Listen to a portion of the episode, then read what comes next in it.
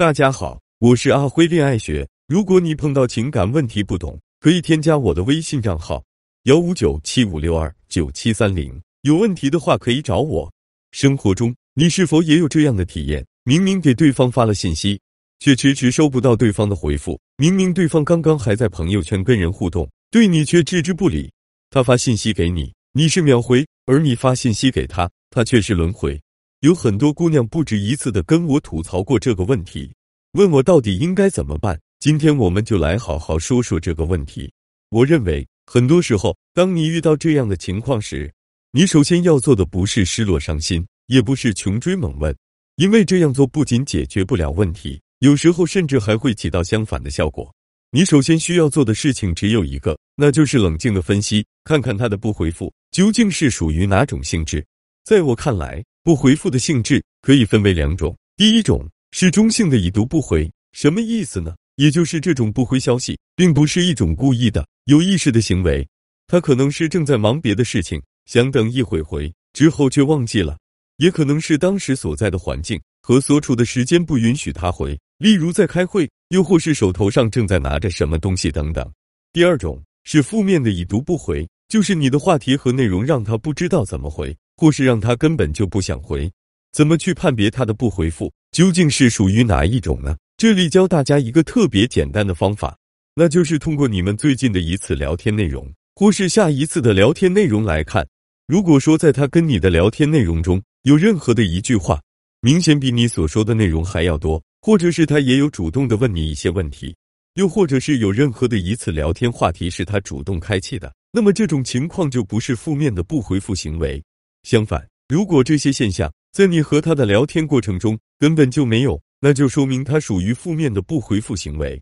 这里要特别提示大家一下：如果你想要主动开启下一次的聊天，通过下一次的聊天来判别他不回复行为的性质，那么建议你至少间隔二十四小时后，并且最好别再追问上一次的话题。如果根据判别他的不回复行为是属于中性，那么你大可不必太过紧张、太过忧虑。但如果判别出他是负面的不回复行为，那么你可能就需要完备你的聊天技巧了。毕竟谁也不喜欢跟一个不会聊天的人整天尬聊，没有话题还得硬着头皮急。想让人跟你有话可聊，愿意回复你，你可以试试下面的几个方法技巧。第一点是顺水推舟，顺水推舟说的就是让你顺着对方的话往下说。比如对方跟你说今天好倒霉，上班路上新鞋溅了一滩泥水，工作的时候还被上司骂了。你就可以跟他说：“呜呜呜，我前两天也是一样呢，出门忘记带手机，然后因为工作的原因也被骂了。你这样的感受我能体会，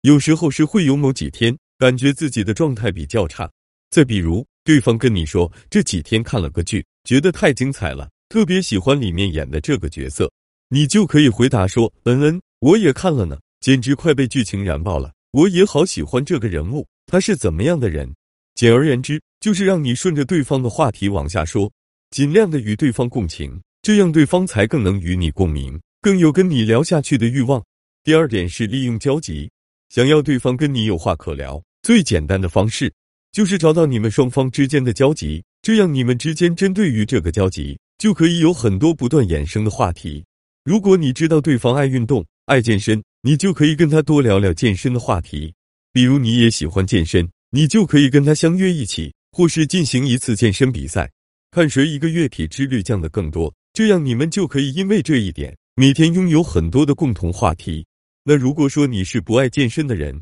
你也可以这么跟他说：啊，你健身好厉害啊！我也一直想要健身呢，不如我办张卡，你带我一起啊。这样同样是因为健身这个事情，你们也可以有许多的共同话题。除了健身之外，乐器、电影、旅游等等。都是很好的可以利用的交集点。第三是搜集素材，除了共情和交集的方式之外，多留意身边的事情和网上的各种素材，也是一个为你们之间提供话题的手段。多看看网上的段子，多留意最近的热门新闻，把它们运用在你和对方的聊天对话中，会让你们的对话更有趣、有可聊性。比如，你可以跟他说：“你最近看《乘风破浪的姐姐们》这档综艺了吗？里面的姐姐们真的太励志。”都几十岁的人了，看起来还那么的年轻有活力，有很多我都猜不出年龄。当然，在讨论这些热门新闻的时候，请收起你的八卦嘴脸，不要跟姐妹聊天一样谈各种女人间的撕逼，又或是说一个最近比较流行的梗，